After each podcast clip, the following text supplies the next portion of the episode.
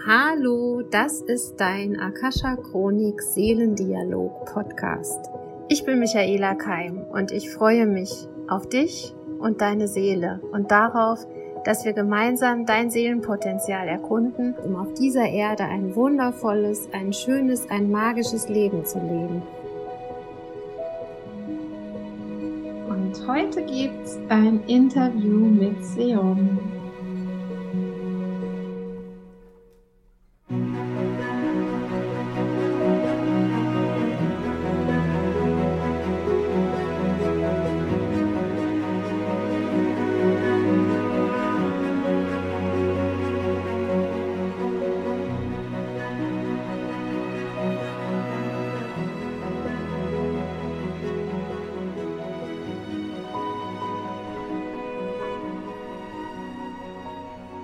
Hallo Patrick. Halli, hallo.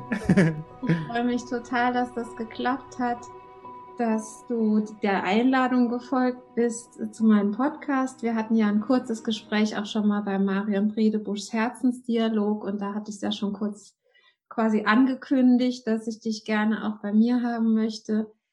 Ähm, heute Morgen, als bevor wir gesprochen haben, habe ich hier schon gesessen und habe mir Gedanken drüber gemacht, wieso passiert das jetzt, dass wir miteinander reden. Also die Michaela vor vor ein paar Jahren, die hätte ganz, ganz viel Respekt gehabt vor so einem Gespräch mit einem bekannten Sänger, mit einem berühmten Musiker. Und heute Morgen habe ich äh, eine Insta-Story gemacht und habe ähm, gar nicht über dich geredet, sondern über dieses, wenn die Herzen geführt werden und dann wird es plötzlich leicht und dann findet man sich ähm, und spricht über Themen, die vielleicht uns beide berühren. Und wir haben ja eben schon ein bisschen angetitscht. Ähm, ja, du hast einen schönen Satz gesagt. Die größten Veränderungen auf dieser Welt werden von Träumern äh, vollzogen. Weil ich habe dir erzählt von meinem Podcast über ähm, John Lennon und You May Say I'm a Dreamer und vielleicht können wir da gerade starten. Wie geht's dir gerade? Wie sind deine Träume? Vielleicht erzählst du uns mal was darüber. Ja, äh, mir geht's sehr, sehr gut. Das vorab. Ja, ich komme gerade aus einer ähm, sehr ja dunklen Phase ja, das war für mich wirklich sehr fordernd, weil mein Vater gestorben ist und wir ihn äh, lange begleitet haben. Das war ein Prozess über mehrere Monate, Jahre fast schon. Ja, und das in Anbetracht der aktuellen Situation nicht einfach war. Und dennoch kann ich wirklich voller Freude sagen, dass es mir gut geht, weil ich eben sehr gestärkt aus dieser Phase gerade hervorgehe, mein, mein Licht jeden Tag wieder mehr leuchten lassen kann und tiefer Frieden in mir aufblüht, aufkeimt. Und das Schöne ist, dass ich den sehr deutlich wahrnehme und natürlich auch durch meine Praxis tagtäglich verstärken darf. Also durch Dankbarkeitsübungen, durch Meditation, durch, durch meine täglichen Routinen, meine Morgenroutinen. Außerdem habe ich einen Sohn, der drei Monate alt ist, der verhilft mir dann natürlich jeden Tag noch stärker.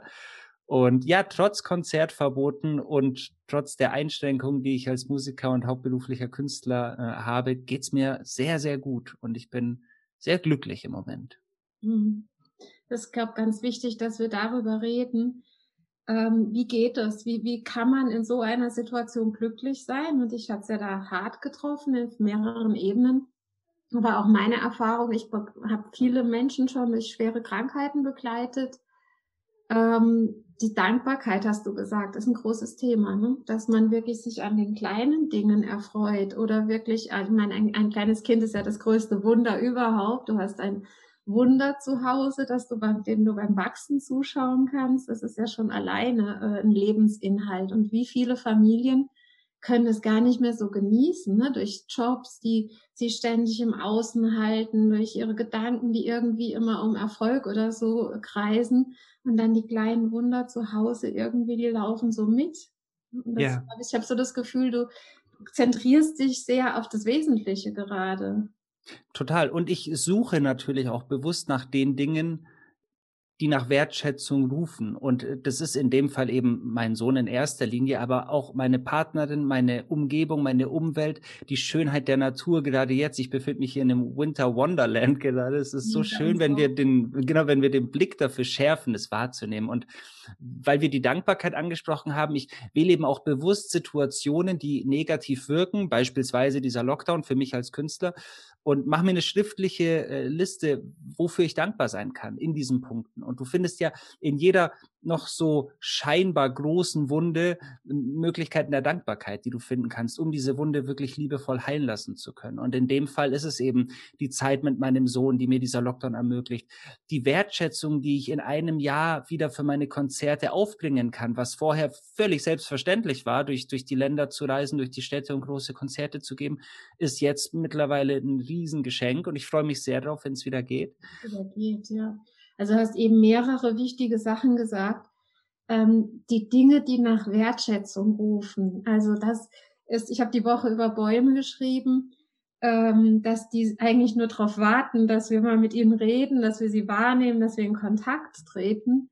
Also es ist so die beseelte Welt auch wahrnehmen. Ne? Also dieses, das, äh, die Natur, den Schnee, den Wind, das Wetter mal wieder bewusst wahrnehmen und da auch Kontakt aufzunehmen. Also du äh, hast ja auch das Thema Verbundenheit. Ist es dann auch so mit Natur, mit allem, was ist? Wie ist ja, Definitiv. Ich habe gerade so, so Übungsfelder. Heute ist die Dankbarkeit für Lebensmittel und für Nahrung für mich dran. Und ich wähle eben bewusst jeden Morgen mit meiner Partnerin aus, was heute dran sein darf. Und wenn wir jetzt beispielsweise, wir haben einen ganz tollen Bio-Supermarkt um die Ecke, wo alles aus der Region kommt.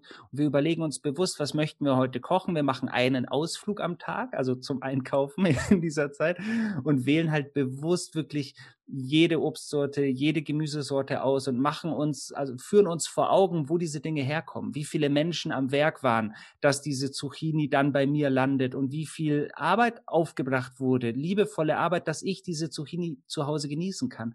Und mit, mit dieser Wertschätzung und Achtsamkeit für die Dinge, für die beseelten Dinge, lässt sich jeder Alltag zu einem, zu einem Freudenrausch gestalten. Und mhm. es kann in der einfachen Zubereitung eines Essens stattfinden. Und, und diese Achtsamkeit ist jetzt natürlich besonders präsent, weil wenn ich auf Tour bin und in Hotels bin und, und von einer Stadt zur nächsten reise, fehlt mir oft die Zeit, diese Wertschätzung in der Intensität aufzubringen. Und jetzt gerade erlebe ich das als einen ganz großen Segen. Und, und die Verbundenheit zu den Dingen, zu den Menschen wird dadurch immer größer.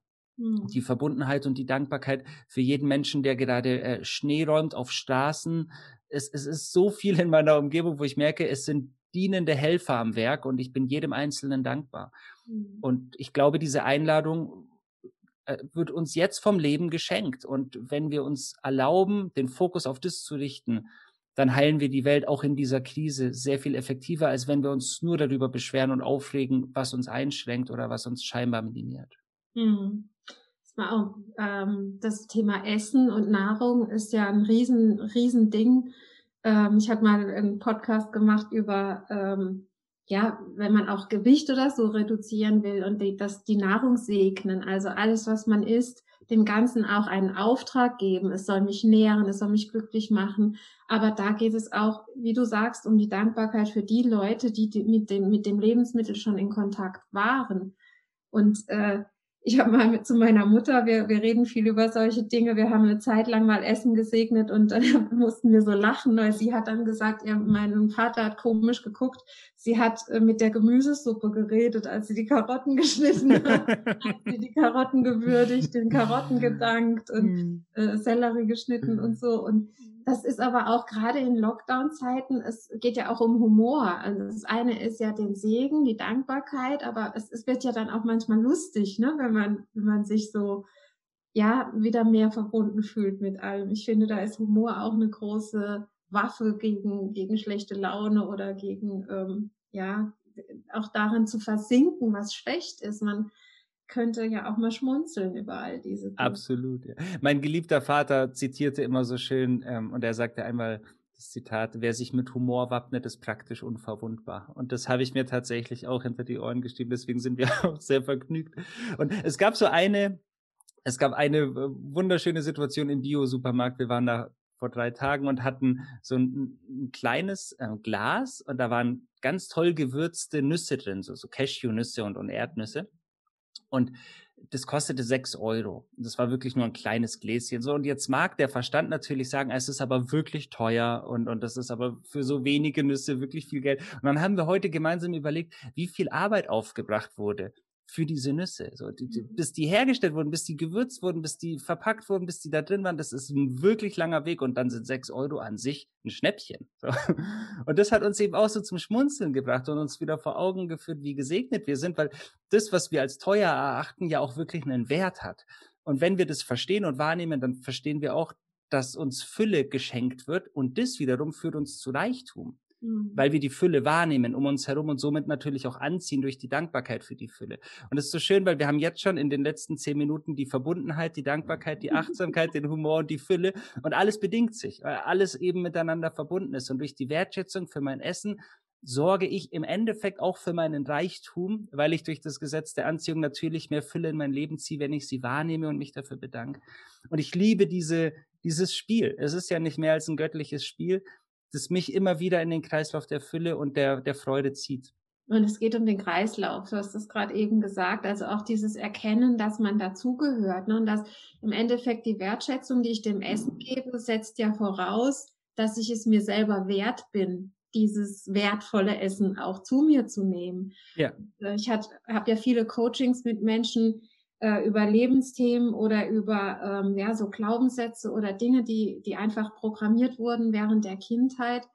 Und da war heute Morgen auch so eine interessante Konstellation, die, die mir ganz oft begegnet, wenn man ähm, die eigene Existenz noch nicht richtig bejaht hat, aufgrund von verschiedenen Dingen aus der Kindheit, weil es vielleicht die eigenen Eltern nicht geschafft haben, wirklich Ja zu ihrem Leben zu sagen, fällt es unendlich schwer, sich für sich etwas zu manifestieren oder für sich etwas Gutes aus dem Leben zu ziehen. Und ich weiß nicht, wie deine Beobachtung ist, aber ich habe so das Gefühl, diese Krise hilft auch vielen, diese, diese Verneinungsmuster jetzt aufzulösen. Also es gibt so, so zwei Möglichkeiten. Ne? Du kannst sagen, ich, ja, ist ja klar, ne, es ist ja klar, alles ist schlecht und äh, mir immer ich und immer mir passiert das Doofe. Aber die anderen, die dann sagen, Moment, ich schüttel mich jetzt mal, was will ich wirklich? Und jetzt kommt vielleicht für viele zum allerersten Mal das Ja zum eigenen Leben. Und das ist, glaube ich, auch das, was diese Krise möchte, dieses, ja, wer bist du? Was willst du? Warum bist du hier? Bist du hier, um hier unterzugehen mit all diesen Katastrophen, Dramen, was auch immer?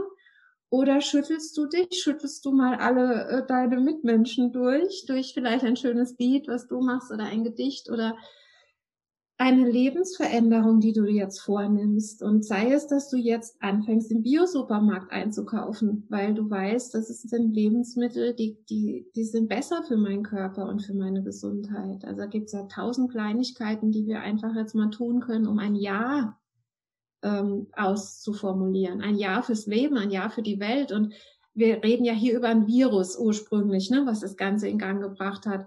Dein Immunsystem braucht ein Jahr. Also dein, dein Körper braucht ein Jahr, damit er gut funktioniert. Wie, ich meine, deine, deine Lieder sind ja alle lebensbejahend. Ich, mich würde interessieren, wie kamst du dazu? Also wie kam das schon, wurde es dir in die Wiege gelegt? Wie kam dieser Patrick Kamera dazu, zu Seon zu werden oder es auch zu sein? Und was hat dich da motiviert, diese große Lebenskraft in die Lieder hineinzulegen? Erzähl mal. Also ähm, es wurde mir tatsächlich in die Wiege gelegt, wenn du so möchtest. Äh, meine Mom ist Meditationslehrerin, äh, mein Vater war Personal Coach, Heilpraktiker und Homöopath. Also ich wurde von klein auf mit diesen Themen vertraut gemacht, auf mhm. eine sehr liebevolle Art und Weise auf eine sehr klare und einfache Art und Weise, ohne Druck, ohne das Gefühl, einer Aufgabe gerecht werden zu müssen. Und die Musik hat mich schon immer begleitet. Die Musik war immer mein Ventil, verarbeitend äh, zu wirken, also all das, was ich in meinem Leben erfahre, durch Musik fließen zu lassen. Und dann, ja, durch meine Persönlichkeitsentwicklung, ich würde sagen, so mit Mitte 20, war der Weg dann ganz klar, dass ich nur noch das, was mich erfüllt, was ich in mir spüre, was ich weiß und was ich in mir verankert habe, durch meine Musik fließen zu lassen. Es war ein Entwicklungsprozess, weil natürlich, wenn du 18 bist, wenn du, wenn du 16, wenn du 20 bist, dann wir, beschäftigen dich viele Themen und die habe ich auch in Musik verarbeitet, was auch sehr wichtig war. Und irgendwann habe ich aber die Macht, die Magie der Worte in ihrer vollen Kraft erfahren und, und wahrgenommen und verstanden, dass wir eben Magier sind durch Worte und dass, dass wir diese Worte eben ganz weise nutzen dürfen, wenn wir uns dessen gewahr sind. Und für mich sind Worte sowas wie, wie, ja, wie Zaubersprüche und die können Menschen in enorme Potenziale führen, in ihre eigenen Potenziale. Sie können sie so stark erinnern, sie können Menschen so groß werden lassen, so stark ermächtigen. Sie können aber auch das Gegenteil. Mhm. Sie können wie schwarze Magie verwendet werden. Sie können durch, nur durch Lästereien, durch Wut, durch Zorn, durch, durch Angst auch das Gegenteil bewirken. Sie können Menschen sehr klein machen und können Menschen trennen und können Menschen in Kämpfe führen. Das, das hat die Geschichte uns sehr, sehr häufig gezeigt. Und äh, ich entscheide mich für Ersteres, die, die Menschen durch die Worte in ihre Kraft zu führen. Und diese Entscheidung stand unbewusst so mit Mitte 20 fest. Und mein Vorteil war, dass ich bis zu dem Zeitpunkt schon 15 Alben gemacht habe. Also meine Trainingszeit sehr deutlich absolviert hatte. So und ja, mittlerweile sind es 21 Alben in äh, 20 Jahren äh, Musik die ich praktiziere. Und jetzt habe ich das Gefühl, seit einigen Jahren wirklich ganz angekommen zu sein, meinen Platz voll gefunden zu haben meine Aufgabe voll und ganz zu kennen, zu lieben. Und jetzt ist es meine Aufgabe, die Menschen darauf hinzuweisen, dass sie sich erinnern dürfen. Und das Coole ist, ich habe gar keinen Auftrag, dass ich irgendwen belehren müsste oder irgendwie in irgendeiner Form, wie sagt man, ähm, äh, als, als Missionar ja. auftreten müsste, genau, oder predigen müsste, so, sondern einfach, ich darf liebevoll wach küssen, was eh schon da ist. Und äh, das tue ich und das macht so Freude. Und wenn du deinen Platz gefunden hast, dann ist es ja auch ein bisschen deine Pflicht, Menschen dabei zu helfen, ihren Platz zu finden. Und das tust du ja auch, äh, einfach auf deine Art und Weise. Und ich erachte das als ein Riesengeschenk. Also ich fühle mich wirklich gesegnet vom Leben und sehe das als eine Gnade, die mir geschenkt wurde, der ich folgen darf. Und das tue ich.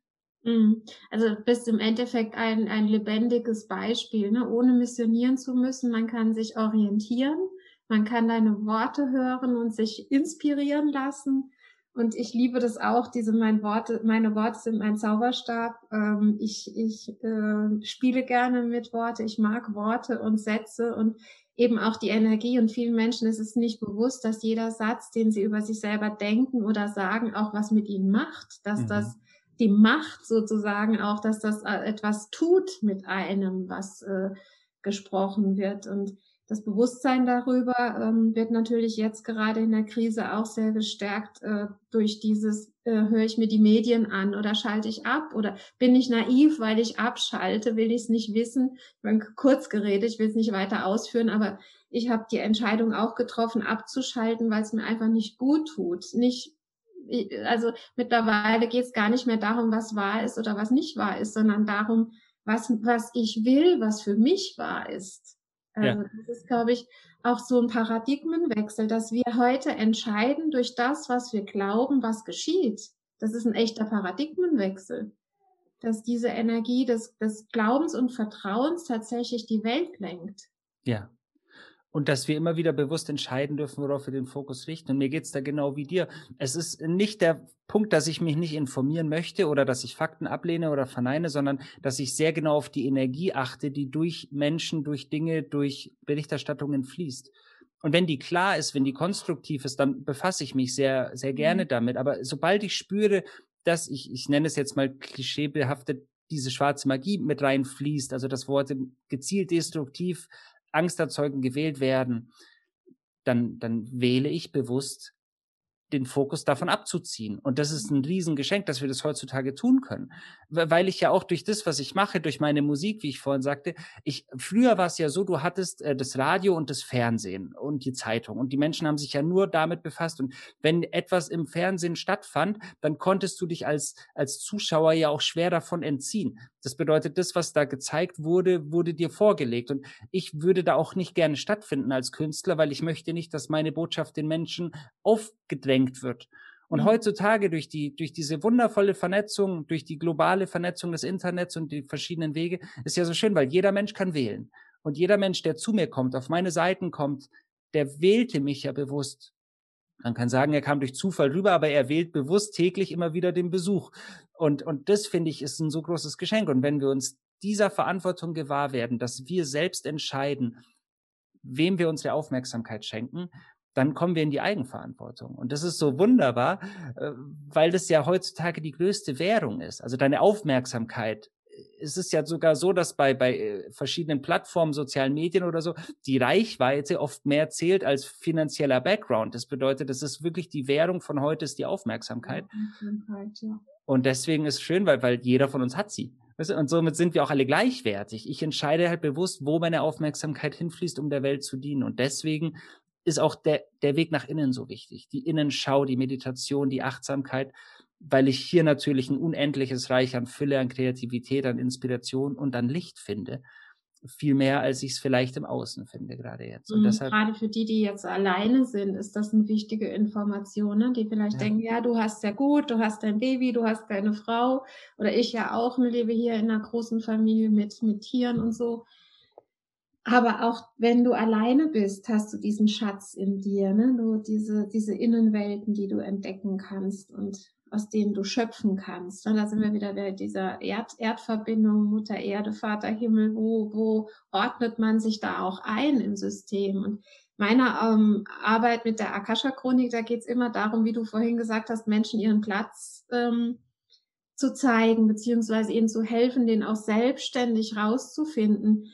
Ich krieg dann immer so ein Bild, es ist so als Netz wird es so gezeigt, also ein Morph, diese morphogenetischen Felder, die diese, die Erde umziehen und durchs Universum gehen. Und wenn jeder Mensch seinen Platz gefunden hat, dann fängt dieses Netz an zu leuchten. Dann fängt dein Punkt, der du bist, deine Seele auf diesem Kreuzungspunkt im Akasha-Netz an zu strahlen. Und damit schwingt das Netz in einer Frequenz, dass auch dein Nachbar, dein Freund, deine Freundin in, in, in Vibration kommen, in Schwingung kommen und auf ihren Platz rutschen können. Und dann fangen die auch an zu strahlen. Und ähm, ja, ich glaube, diese Krise am Anfang in meinen, einer meiner Podcasts vom äh, letzten Jahr habe ich auch gesagt, nehmt die persönlich. Also, aber persönlich nicht im Sinne von, dann kreier dein eigenes Drama, sondern was in mir möchte noch Frieden finden. Und ähm, da konnten wir auch, die, die es genutzt haben, letztes Jahr richtig gut aufräumen und äh, kann man ja auch jetzt weiter tun. Aber ähm, da geht es auch wirklich um dieses Bewusste, ich wähle den Frieden als eine Energie, die für mich erstrebenswert ist in diesem Leben. Und das ist echt nochmal ein Unterschied. Ich habe so den Eindruck auch, die alten Coaching-Techniken oder Heilertechniken oder wie man das auch nennt, die sind so immer so stark gebohrt und, und hier noch das Problem auflösen ne, und da noch. Und manchmal reicht es, eine Frage zu stellen, damit die Dinge so ans Licht kommen und äh, Licht drauf fällt und es darf heilen oder eben auch einfach die Entscheidung. Ich möchte für mich eine Welt, die so und so und so ist, zum Wohle aller. Ähm, ja, sind wir wieder mittendrin in diesem, in diesem Licht finden oder auch das Licht als, als eine Energie, die, die einfach schon da ist, würdigen. Ja. Und die Wahl haben wir ja jederzeit. Ja, und es beginnt aber letztendlich ja bei den Träumen wie wir es vorhin zu Beginn schon gesagt haben, dass wir selbst eben überlegen, wie träumen wir uns diese Welt aus. Ich finde den Begriff Farbträumer dabei so schön, also vom Tagträumer zum Farbträumer, dass wir diese Welt so bunt gestalten, wie wir nur möchten, wie wir sie sehen wollen, weil die größten Dinge auf diesem Planeten aus den Herzen von Träumern entstanden sind. Also die größten Kunstwerke, Bauwerke, Ideen, Erfindungen, das ist, aus den Herzen von Träumern sind die entstanden. Und ich habe als Kind oft gehört in der Schulzeit, äh, dass ich zu viel träume und dass das wie so eine Krankheit sei, die jetzt behandelt werden muss, wurde auch zum Schulpsychologen geschickt, weil ich so verträumt bin. Also das ist höchst mhm. paradox.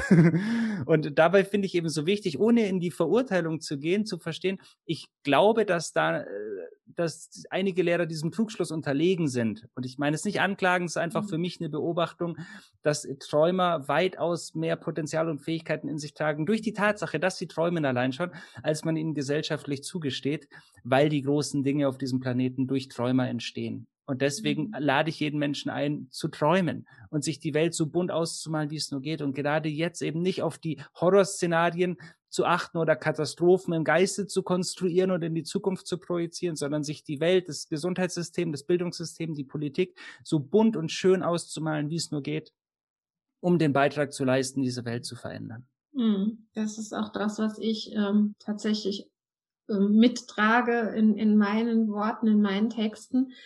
Ähm, vielleicht noch, noch mal einen, einen Schritt zurück zu, zu dieser Zeit, wo du ein Kind warst und geträumt hast, weil ich weiß, zu mir kommen auch viele Eltern mit diesen Träumerkindern oder ich habe selber so eine Tochter, ähm, da struggelt man ja auch als Eltern. Was, was würdest du diesen Eltern, die vielleicht noch sehr im Verstand festhängen oder auch merken, oh, mein Kind will mir da was beibringen oder will da, ja, da gibt's was zu lernen. Was könntest du diesen Eltern raten, ähm, wenn sie mit so einer Situation konfrontiert sind in ihrem Leben, dass sie ein Kind haben, was eben nicht funktioniert im Sinne von sich anpasst und ähm, in der Struktur da ähm, lebt, sondern einfach anders ist. Also, also ich sehe das als großes Geschenk. Ich habe ja lange Zeit als Logopäde gearbeitet und auch als Erzieher habe also mit sehr, sehr vielen Kindern zu tun gehabt, auch mit sehr vielen autistischen Kindern und dergleichen. Und ich habe immer wieder die Erfahrung gemacht, wenn wir erkennen, dass wir Gefährten sind, dass wir unser Kind nicht erziehen, sondern in eine Beziehung treten und aus der Erziehung die Beziehung erschaffen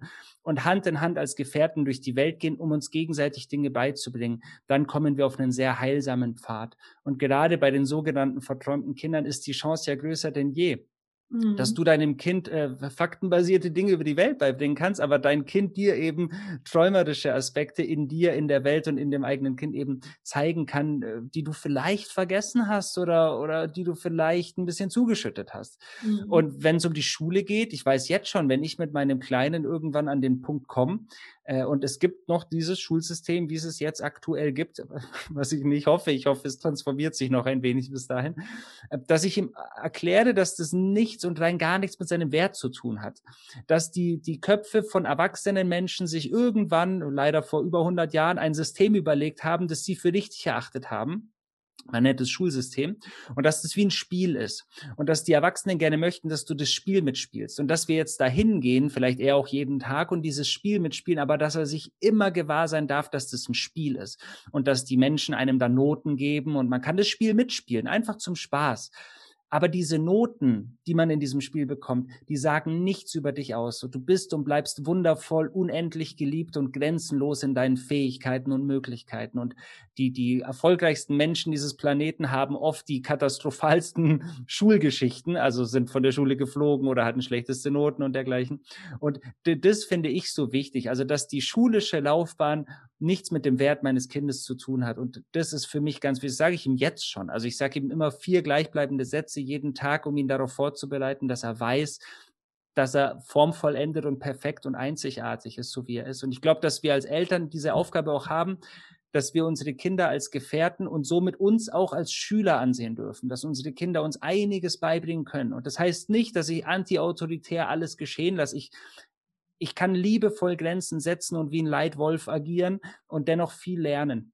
Mhm. Und mich als demütiger Schüler auch vor meinem Kind präsentieren. Und ich glaube, dass das sehr, sehr viel Heilung bringt. Und dann sind es ja die, das eine sind die, die Träumerkinder und dann gibt's die Rebellen. Und da ist auch meine äh, Beobachtung, genau diese Kinder, die, die sozusagen die Systeme sprengen, werden ja auch gebraucht, ne? die, äh, die uns dann aufmerksam machen, wer sagt das, dass es richtig ist, dass ein Kind äh, fünf Stunden am Stück sitzt. Wer, ja. wer sagt das, dass das, okay. äh, dass eine Note wichtig ist oder dass dieses Schulfach an sich äh, notwendig ist für die Entwicklung eines Kindes? Also ich habe so das Gefühl, da wird so einmal alles auf den Kopf gestellt, einmal durchgeschüttelt und dann entscheiden wir nochmal neu, was brauchen wir heute wirklich? Und ähm, da ist ja diese Krise, ist ja da so eine, naja, es ist nicht vielleicht nicht unbedingt angenehm, aber auch eine Möglichkeit, mal alles in Frage zu stellen. Ist, will Absolut. ich das so? Brauche ich das so? Brauchen wir das so? Und da kommt das Wir auch ins Spiel. Ne? Das eine ist das Ich, Ich, Ich. Und das andere ist, ähm, wie, wie geht's gesellschaftlich auch weiter? Ne?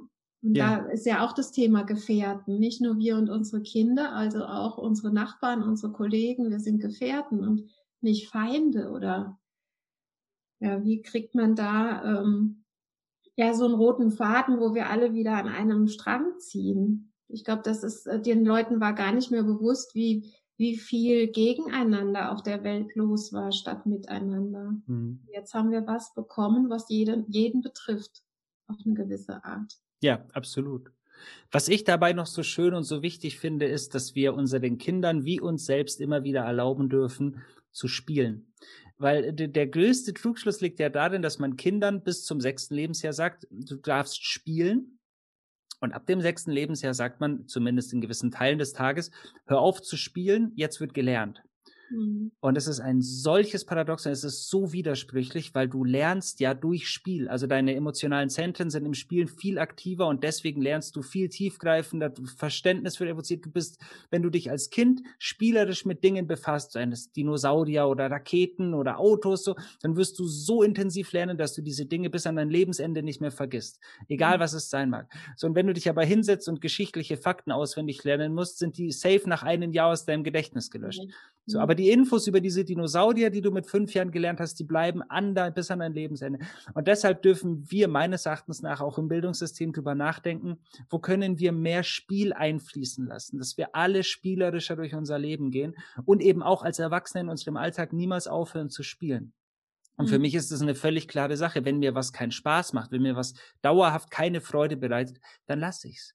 Mhm. Und es ist ja auch so, dass die, die, die wundervollsten Musiker müssen keine Mathe-Genies sein und ein Mathe-Professor muss keine drei Instrumente spielen können. Das ist ja vollkommen in Ordnung. Und wenn wir diese Erkenntnis im Schulsystem und im Bildungssystem mehr etablieren, dann entsteht hier sehr viel mehr Harmonie, dass wir eben die, die wirklichen Begabungsfelder von Kindern spielerisch hervorheben, anstatt uns auf die Schwächen zu konzentrieren, die Stärken einfach immer und immer mehr in den Vordergrund stellen, um den Kindern eben auch den Selbstwert immer mehr zu vergrößern. Und das geschieht durch Spiel.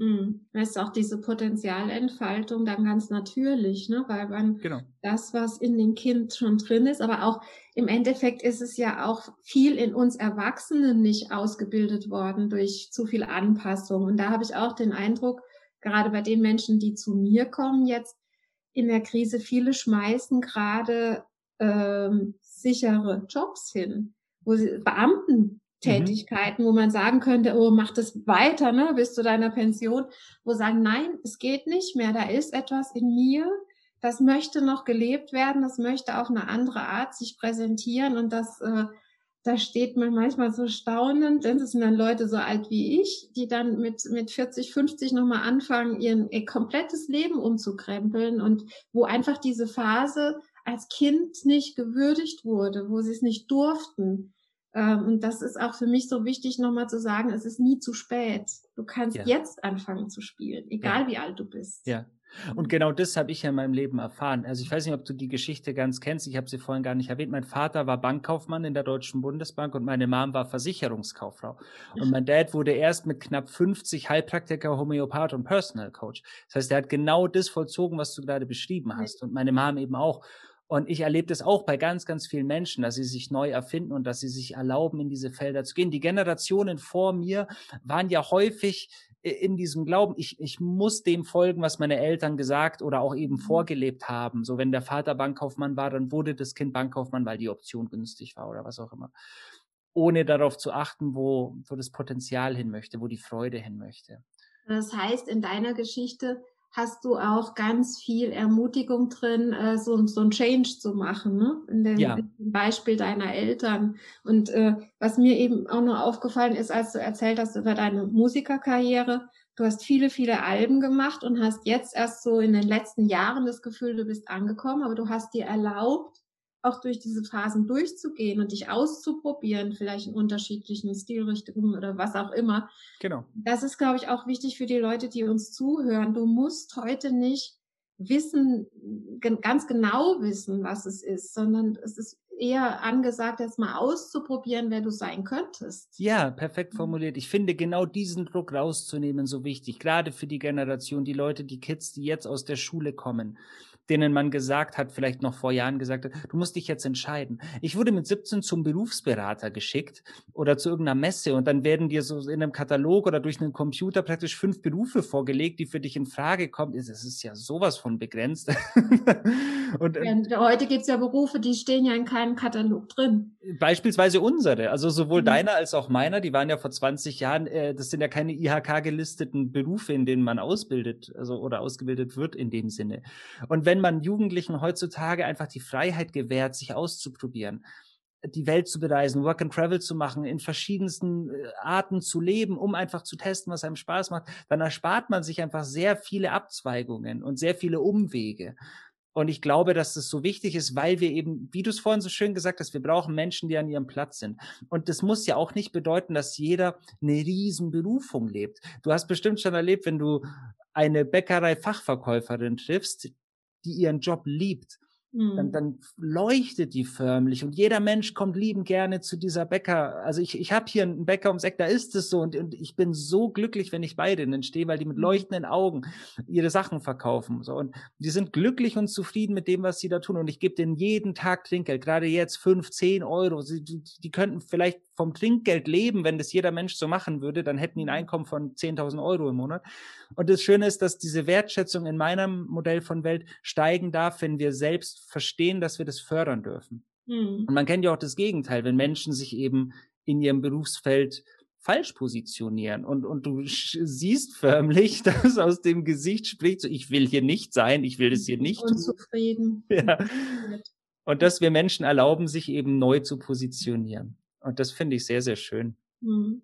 Und die Urbotschaft, so wie du mit deinem Baby redest, so reden wir auch. Wir haben ja auch ähm, Enkelkinder und Kinder. Ähm, du bist geliebt. Und das ist auch immer, deshalb liebe ich die Arbeit in der, in der Akasha-Chronik so, wenn du dich da verbindest mit deiner geistigen Führung, mit deinem Seelenplan. Aus dieser Urquelle kommt immer, der erste Satz ist immer, du bist geliebt. Ja. Und das, das hören manche Menschen zum allerersten Mal in so einer Coaching-Sitzung. Und das, ähm, das ist für mich immer so ein magischer Moment, äh, wenn dann die Tränen fließen, weil äh, diese Erkenntnis, ich, es ist, es ist gewollt, es ist gewünscht, es ist wichtig, dass ich da bin, egal wie die Umstände waren und egal was im, im Leben gerade jetzt vorgeht, dieses, diese Welt, dieses Leben liebt mich. Mhm. Und damit ändert sich schon alles, wenn ich nicht mehr nach draußen gehe und glaube, äh, die, die wollen mir alle irgendwie was Böses oder ich muss mich wehren, ich muss mich, sondern ja, es ist in Ordnung, egal was ich jetzt hier mache. Es ist, ich, ich bin geliebt und das Witzige ist, aus diesem Gefühl heraus wirst du anderen nicht schaden. Ja, perfekt. Und ähm, das, das Schenken, was du jetzt machst in der, in der ähm, Bäckerei, ich wollte dich auch noch, das vielleicht zum Abschluss, die, äh, es gibt ja Berufe, auch deiner, gerade deiner, die Künstler, ähm, die jetzt sozusagen ausgebremst sind. Du hast dir auch einen Weg gesucht, ja online mit den Leuten zu kommunizieren. Wie kann man ähm, unterstützen? Also was, also du sagst, du gibst Trinkgeld. Das kann man ja jetzt auch machen, wenn man zum Beispiel Essen bestellt, dass man da ein bisschen mehr Trinkgeld gibt.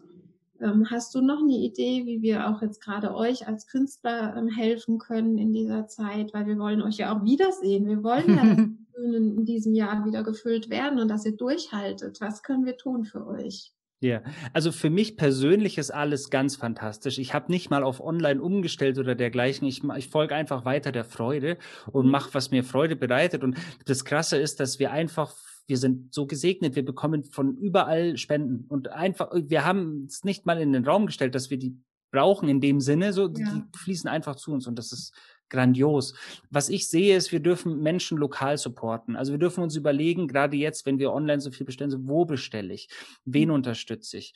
Und ein lieber Freund von mir, Stefan Hine, hat mal äh, gesagt, nach dem Lockdown hat er in jedem Geschäft, in dem er war, soweit es ihm möglich war, das Doppelte bezahlt. Also er hat dem Friseur einfach das Doppelte bezahlt und er hat im Restaurant das Doppelte bezahlt. Und überall, wo er persönlich kleine Firmen oder Unternehmen unterstützen konnte, hat er das Doppelte bezahlt.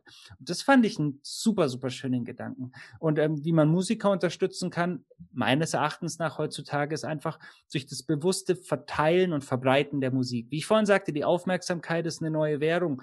Und wenn du, wenn du Musik weiterleitest und sagst, hier hör dir das an und verteil das und wenn du CDs noch kaufen möchtest, dann, dann kauf noch für drei Freunde welche und verteil die einfach. Ich glaube, bei Musik und bei Künstlern ist die Verbreitung der Musik und der Botschaft das Allerwertvollste.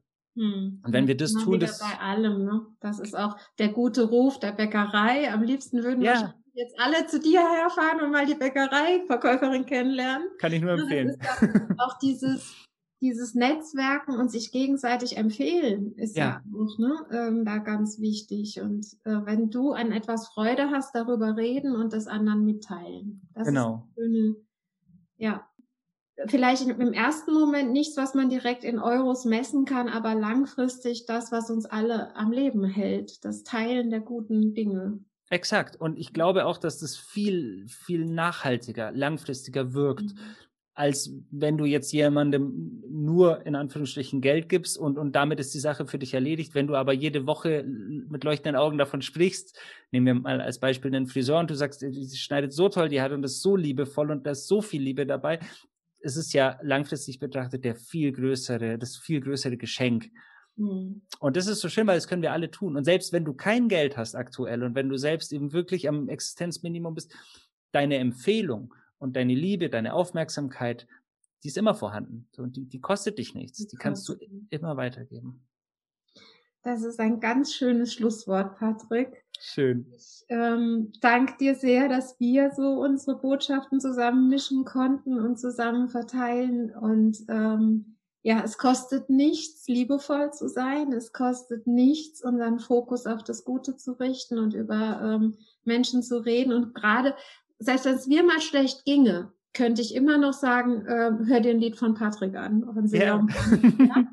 Ähm, weil ich es gerade nicht pack. Ich äh, kann dich gerade nicht halten, aber hier nimm das. Oder wenn ich da noch fünf Leute habe, wo ich weiß, die haben diese Energie, dann kann ich da auch hin verweisen. Und das ist ja auch äh, etwas, was uns allen Druck nehmen kann, ne? dass äh, wir es nicht alleine machen müssen, hier diese gute Energie verbreiten, sondern wir tun uns zusammen. Und stecken die anderen an mit diesem neuen Virus. Yes. Perfekt. Okay, super. Vielen Dank, Patrick. Ich wünsche dir ganz viel Freude in deiner Familie und mit allen Menschen und Herzen, die du noch inspirieren kannst. Und ja, vielleicht sehen wir uns dann bald mal live. Ich würde ja, wünschen. Da freue ich mich schon sehr drauf. Vielen, vielen Dank für das schöne Gespräch und lass uns lieben, so viel wir können. Lass uns leben und lieben, so viel wir können. Ja, danke yes. dir. Viele Grüße und Licht und Liebe aus dem Sommerhaus von Patrick und Michaela.